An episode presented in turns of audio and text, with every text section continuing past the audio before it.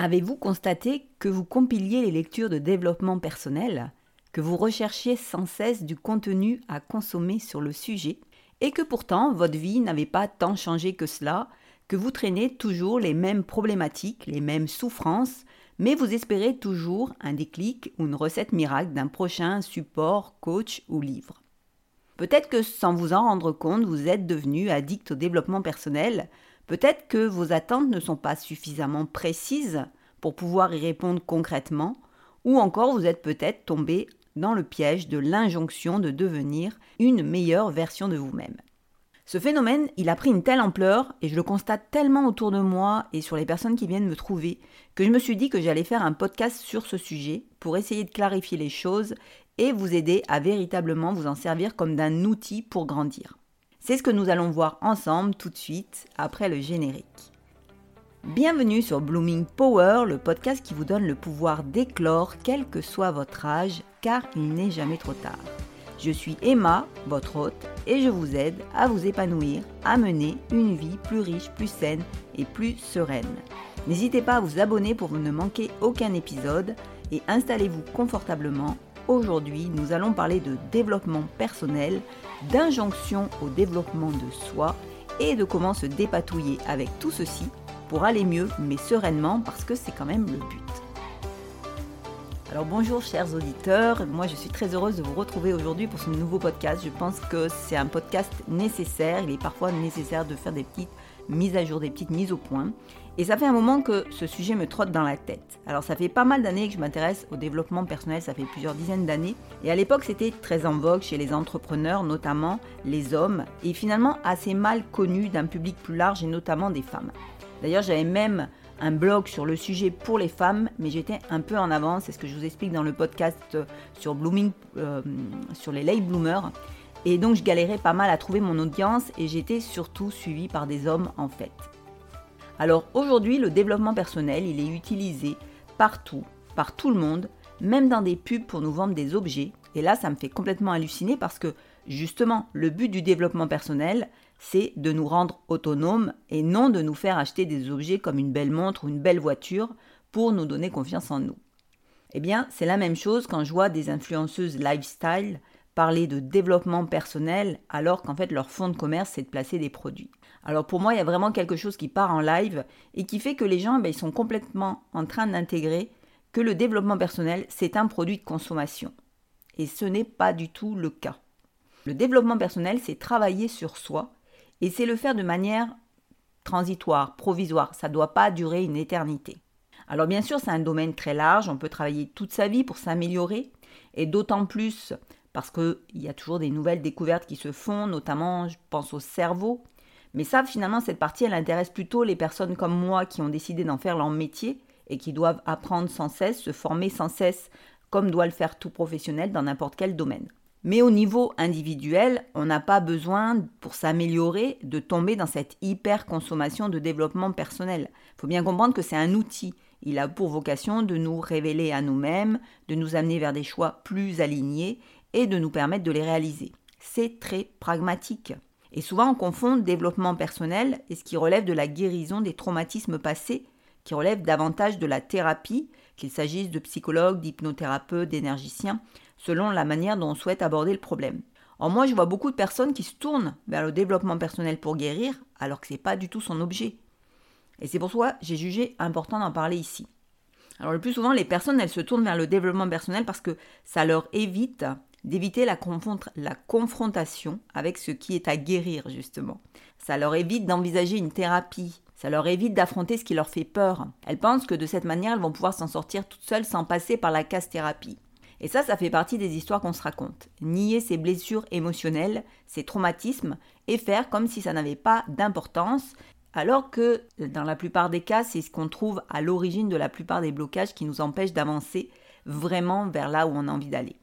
Alors j'ai une mauvaise nouvelle, vous ne pouvez pas guérir avec le développement personnel parce qu'on ne peut pas devenir autonome tant qu'on reste prisonnier ou prisonnière et dirigé par ses blessures. À la moindre réactivation d'une blessure, eh bien elles prennent toute la place et on se retrouve à la case départ. Et c'est pour cette raison que vous m'entendez souvent vous parler à la fois de développement personnel et en même temps vous dire que si vous ressentez trop de douleur ou de difficulté à mettre en place certaines choses, c'est parce qu'il faut aussi guérir quelque chose.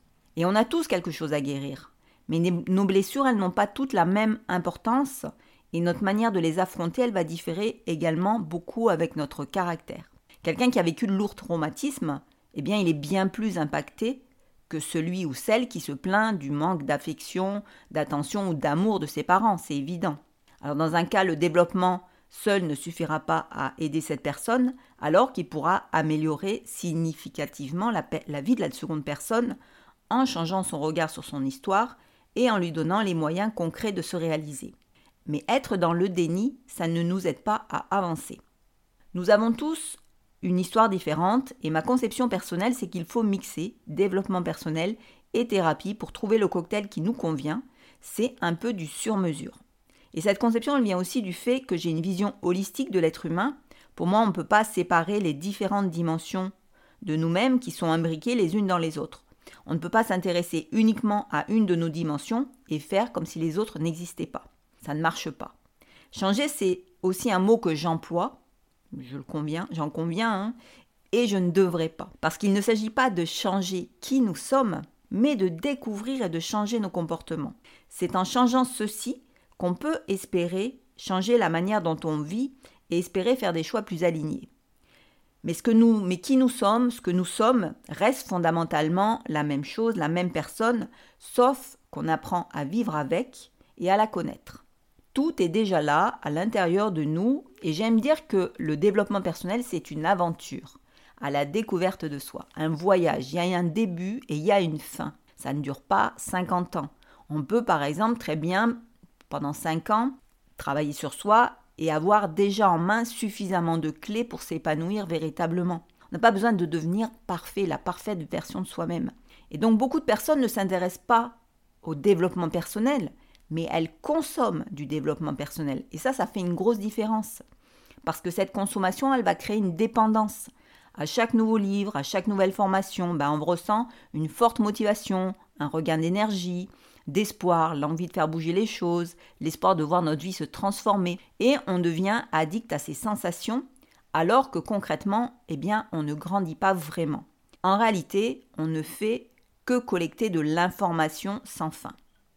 Alors moi, je viens d'une communauté de lectrices, et donc je vois bien la différence avec la communauté d'entrepreneurs. Elles lisent beaucoup, mais elles restent pour la plupart dans l'intellect, dans la prise de conscience, et il n'y a pas d'action concrète alors que les entrepreneurs, ils vont cibler davantage des lectures pragmatiques et vont agir. Or, la prise de conscience sans l'action, ça change absolument rien. On reste dans l'histoire qu'on se raconte. La collecte d'informations, ça rassure. Ça donne l'impression de faire quelque chose, d'agir. Et du coup, sur ce terreau, ben, aujourd'hui, on a plein d'auteurs qui seront installés pour faire du feel-good, du pseudo-développement personnel. Mais ça ne fait pas réellement avancer. On est toujours dans la passivité. Il y a un seul bémol, et, qui est quand même intéressant, c'est que certaines histoires permettent le déclic chez certaines personnes par le processus d'identification. Si ces histoires n'amènent pas de vraies solutions, elles amènent cette possibilité et néanmoins c'est pas à négliger. Mais le développement personnel, il n'a rien inventé. On trouve déjà chez les auteurs de littérature ou les philosophes tous ces grands principes de vie qui s'acquièrent avec l'expérience et la sagesse, le travail sur soi. Le développement personnel, il a fait que les rassembler et transmettre une méthodologie. Vous n'avez donc pas besoin de lire des tonnes de livres pendant des années, ni d'être coaché pendant ces mêmes années, euh, car il s'agit davantage de creuser en soi pour trouver ses propres ressources. On est un peu comme une mine d'or, et il s'agit plus d'expérimenter que de chercher sans fin des solutions à l'extérieur de soi. L'important, c'est de cibler ses besoins premiers. Alors pour que vous compreniez mieux, je vais prendre mon propre exemple, et vous allez voir, c'est très concret. Alors pour ma part, je suis venue au développement personnel par le minimalisme et la gestion financière, parce que c'était mes besoins du moment. En fait, je me sentais hyper mal dans ma vie, je voyais pas ce qui clochait, et en réalité, j'avais besoin de la désencombrer de tout ce qu'elle comportait d'inutile qui me faisait sombrer et me faisait perdre de vue l'essentiel. J'étais complètement accro au shopping parce que je n'avais trouvé que cette solution pour gérer l'anxiété et le vide que je ressentais en moi et je voyais bien que ça ne faisait que s'aggraver. En fait, ma vie, elle manquait de sens, mais c'était pas forcément ce qui était le plus important à ce moment-là. Et la gestion financière, elle est venue dans la foulée parce que ce mode de fonctionnement me ruinait littéralement et il m'a euh, donc aussi euh, permis de changer de comportement et d'apprendre autre chose. Comme vous le voyez, ce qui a changé ma vie, ce sont de nouveaux comportements. Ne plus acheter, ne plus euh, accumuler et gérer mes finances. Et j'ai appliqué à la lettre dans ma vie tout ce que je lisais et les formations que je suivais. Je ne suis pas restée à la prise de conscience ou à la compilation d'informations. J'ai fait aussi des erreurs en appliquant, mais à ce moment-là, j'ai appris. Voilà. Mais fondamentalement, si on regarde bien, j'ai pas réellement changé. Je, suis toujours la même personne qu'à cette époque, sauf que ces nouveaux comportements, eh bien, ils m'ont amené à être plus sereine, plus ancrée, plus claire sur ces sujets-là, pas forcément sur les autres. Je n'ai pas cherché à résoudre mon anxiété, mais j'ai cherché qu'est-ce qui provoquait cette anxiété. C'était mon hyperconsommation et cette recherche constante d'élever mon niveau de vie. Ce n'était pas aligné non plus avec mes vraies valeurs. Et ensuite, j'ai créé une entreprise. Il a donc fallu que je cherche à améliorer mon savoir-être, ma culture business, ma capacité à négocier. Et donc ça, ça s'est répercuté sur ma confiance en moi professionnelle et sur ma manière de m'organiser. Et aujourd'hui, c'est plus la qualité de ma communication qui m'intéresse et sur laquelle j'ai envie de travailler, ou de guérir de mes blessures émotionnelles, puisque je pense qu'elles impactent ma santé physique, mais aussi ma communication avec les autres. Donc c'est pourquoi je vois une psy et un énergicien. Là aussi, il s'agit pour moi de changer mes comportements, ma manière de réagir émotionnellement, d'interagir avec les gens. Et ça, ça m'amènera à avoir des relations humaines différentes, probablement, enfin c'est le but, et de prendre davantage confiance en moi sur ce terrain-là. Donc pour moi, il faut vraiment mixer les approches pour améliorer sa manière de fonctionner et pouvoir s'épanouir, mais il faut surtout cibler euh, ce qui ne va pas. Et le développement personnel ne suffit pas. Il faut également, à côté, prendre soin de soi, bien s'alimenter, prendre soin de son corps, prendre soin de sa psychologie et de son terrain émotionnel. Alors j'ai remarqué que la plupart des personnes qui consomment beaucoup de développement personnel, elles ont une idée très floue de ce qu'elles doivent régler comme problématique. Et très souvent, elles citent un problème comme le manque de motivation, le manque de sens, le manque de confiance en soi. Et vous l'avez vu, c'était également des problématiques que moi j'ai rencontrées. Et en fait, ce sont des mots en soi qui ne veulent pas dire grand-chose, qui sont souvent euh, des mots qui recouvrent d'autres réalités, qui cachent d'autres problèmes, comme vous avez pu le voir dans mon cas. Et c'est pas par exemple euh, parce qu'on a un discours positif dans sa tête qu'on va pouvoir surmonter ces problèmes si on ne les met pas à jour et si on ne les attaque pas frontalement. Alors par exemple, je peux manquer de confiance en moi parce que j'ai vécu des événements plus jeunes qui m'ont fait croire que je ne pouvais pas me faire confiance. Il va donc falloir que je remonte à ces événements, il va falloir que je les déconstruise, il va falloir que je change le regard que je porte sur eux et sur moi. Mais généralement, il y a aussi toute une logique de vie qui s'est installée à cause de ce manque de confiance en soi. On est mal entouré, on ne vit pas avec la bonne personne, on a fait des mauvais choix professionnels, euh, on a de mauvaises croyances ou alors on a des valeurs qui nous plombent au lieu de nous épanouir. Par exemple, on ne sait fonctionner que dans le sacrifice de soi. J'en parle parce que c'est tellement fréquent chez les femmes que je pense que la plupart d'entre vous vont pouvoir se reconnaître. Et ce, ça, ça constitue comme une longue chaîne qui nous tient rivés à cette vie et qu'il va falloir détricoter, ce qui est très éprouvant. Et donc à, ce moment-là, il y a beaucoup de gens qui vont renoncer. Donc acquérir des techniques pour avoir plus confiance en soi, à mon sens, c'est prendre le problème à l'envers parce qu'il est toujours là, tapis au fond de nous. C'est mettre un coup de peinture fraîche sur un mur en mauvais état, ça va faire illusion un moment, mais ça ne va pas réparer le mur. Donc c'est comme vouloir changer son environnement qu'on dit toxique, ça c'est la grande, euh, c'est la grande, c'est le grand truc à la mode, euh, sans d'abord régler ses problèmes. Si on est mal entouré, c'est parce que ces personnes elles nous ressemblent et où qu'on comble ou comble quelque chose chez nous. Il va donc falloir, avant de remettre en cause son entourage, trouver ce qui ne va pas chez nous. Donc mon conseil, faites des pauses, identifiez ce dont vous avez vraiment besoin aujourd'hui. Qu'est-ce qui vous pose problème concrètement, pas dans le vague Et euh, quel comportement vous avez besoin d'améliorer? Ciblez vraiment les comportements. Et euh, le développement, c'est vaste, mais c'est concret. Alors je ne sais pas, vous pouvez manquer de projet de vie, c'est-à-dire d'un projet concret. Vous avez peut-être besoin d'améliorer vos relations avec les autres. Vous vivez peut-être au-dessus de vos moyens et ça vous épuise. Ou encore vous avez un projet mais vous n'arrivez pas à vous organiser pour le réaliser. Ou alors vous avez des freins qu'il faut lever. Ou alors vous êtes en stress continuel, et là c'est certainement à cause d'une blessure émotionnelle qui a pris le contrôle de votre vie.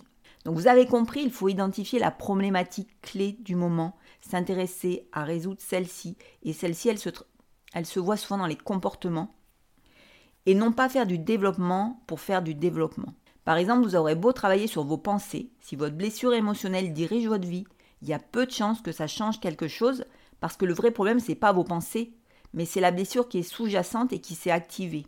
Par contre, en soignant la blessure, vos pensées vont pouvoir changer parce que vous avez réglé la problématique clé. Quand on a bien identifié ces problématiques, on peut cibler les solutions et souvent ça suffit à débloquer la situation et à avoir par ricochet des changements dans d'autres sphères de notre vie. On n'a pas besoin de compiler de l'information pendant des années, ça c'est une fuite en avant. Donc gardez bien en tête que le développement personnel c'est un outil, mais qu'il faut souvent plusieurs outils pour s'aider et que consommer ce n'est pas être actif et que le risque c'est de se leurrer et de développer une dépendance au développement personnel et c'est pas le but, c'est pas une fin en soi, vous avez aussi autre chose à faire. L'autre point que je voulais aborder, c'est la problématique du développement qui devient injonction. Et le développement personnel, il s'y prête très bien. Mais moi, hein, parfois, je me reprends à me dire, il faut que je fasse telle chose, tu dois cesser telle autre. À un moment de ma vie, j'ai réalisé que je me mettais une pression pas possible. Je me levais à 5 heures du matin, il fallait ensuite que je m'oblige à marcher une heure, que je déjeune sainement, que je médite, que j'écrive dans un journal, que je lise, et je me, et je me désespérais parce que je, je n'avais pas assez de temps pour y ajouter le sport avant d'aller travailler. Une belle morning routine, mais qui me rendait presque malade mentalement, tout simplement parce que je culpabilisais de ce que je ne faisais pas. Je culpabilisais aussi les jours où je n'arrivais pas à la tenir. Mais surtout, elle ne me convenait pas parce qu'elle était généraliste. Un jour, j'ai dit stop, j'ai analysé mes besoins comme je vous ai dit de le faire plus haut, et mes besoins, c'était d'avoir une maison clean, rangée pour me sentir libre, sans que ça me demande beaucoup d'efforts malgré un ado et deux chats qui ont le génie pour tout anéantir. J'ai besoin aussi de bouger le matin. Je n'aime pas déjeuner. Je n'aime pas être timé par l'horloge. Je n'aime pas lire le matin parce que c'est une activité trop passive pour mon tempérament. Je suis toute molle après et le sommeil revient. Alors j'ai tout revu, mais avec mes besoins. Donc désormais, le matin, je me lève moins tôt, notamment en hiver, à 6 heures, ça suffit. Je fais trois quarts d'heure de ménage, ce qui me permet de bouger et me réveille complètement et me permet d'avoir une maison clean à peu près tout le temps sans avoir à m'y consacrer des heures, notamment sur mon week-end. Je prends juste un thé, je prends 10 minutes méditatives pour me poser dans le silence et j'attaque ma journée de boulot. Et en fait, c'est le soir que j'écris dans mon journal, c'est le soir que je lis et c'est le soir que je médite avant de m'endormir. Et pour les activités, eh bien, je marche en fin de journée ou sur mes jours de libre et je prévois deux créneaux sport dans la semaine, mais pas plus. C'est ce qui me convient et j'avance tout autant sur mes objectifs, si ce n'est mieux, que lorsque je me mettais sous injonction d'une morning routine idéale. Je ne suis plus dans l'injonction, mais dans la recherche de ce qui me fait du bien vraiment, et ça, ça fait une énorme différence. Parfois, je zappe la méditation ou la tenue du journal eh bien, c'est parce que je n'en ai pas besoin, c'est pas un drame, c'est pas foutu pour foutu, comme on l'entend beaucoup. Quand le développement personnel devient une injonction, c'est contre-productif. Alors, ce qu'il faut bien comprendre, c'est que le développement personnel, c'est fait pour nous libérer, pour gagner notre véritable autonomie. Nous sommes tellement conditionnés pour répondre à des injonctions que nous les recréons sans même nous en rendre compte quand il s'agit précisément de faire l'inverse, hein, c'est-à-dire de nous en libérer pour faire nos propres choix, ceux qui nous ressemblent. Alors ça me fait penser à ce que disait Fabrice Midal à propos de la méditation. En fait, il voyait arriver à ses cours des personnes anxieuses de ne pas arriver à bien méditer, anxieuses de ne pas le faire correctement, de ne pas arriver à faire le vide en elles. Alors on voit même que dans la méditation, ben, les gens, ils ont cette recherche de la perfection, de bien faire. Alors que cette recherche de faire le vide complet en soi, eh elle est impossible. Ce n'est pas de la méditation. La, euh, la méditation, c'est être à l'inverse présent à soi et au monde qui nous entoure. Donc en percevoir les bruits, le mouvement malgré notre immobilité physique. La méditation, il n'y a rien à réussir, il y a juste à être. Eh bien, c'est pareil dans la vie. Et dès lors que l'on ressent de la culpabilisation, c'est qu'on a réinstallé une injonction je dois faire ceci. Si je ne le fais pas, je ne pourrai pas avoir ceci. L'amélioration de soi est un résultat, mais qui résulte de ce qu'on découvre de soi, de l'expérimentation, et non pas de la contrainte.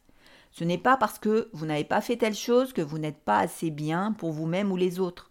Ressentez ce sentiment parce que vous ne vous connaissez pas et que vous ne vous assumez pas. Lâchez-vous la grappe. J'ai envie de dire, soyez curieux et curieuse de vous-même au lieu de vous oublier. Et cette découverte de soi, elle demande de sortir de la passivité, d'essayer et de regarder ce qui se passe et ensuite de chercher comment s'améliorer. Et ça demande du courage que vous aurez à certains moments de votre vie et pas à d'autres. Je l'ai expliqué sur mon Instagram euh, Emma Power, la courbe de progression, quel que soit le domaine, elle est faite de haut et de bas. C'est la persévérance qui fait qu'un jour, quelque chose change de manière un peu magique. Pendant longtemps, il peut ne rien se passer, et puis un jour, notre comportement change. Et si le développement de soi, c'est une découverte de soi, alors tout est déjà là, en nous, et c'est juste inexploité. Et nous avons tous des trésors à découvrir, mais il faut le courage de creuser. Euh, la vie, elle est là pour nous enseigner un certain nombre de choses, à nous de les entendre ou de les laisser nous accabler. C'est là que la responsabilité de notre vie, elle entre en jeu. Mais si nous sommes dans une quête de perfection de soi, alors nous sommes dans une nouvelle injonction. Euh, je vais peut-être vous décevoir, hein, mais vous ne serez jamais parfait ou parfaite.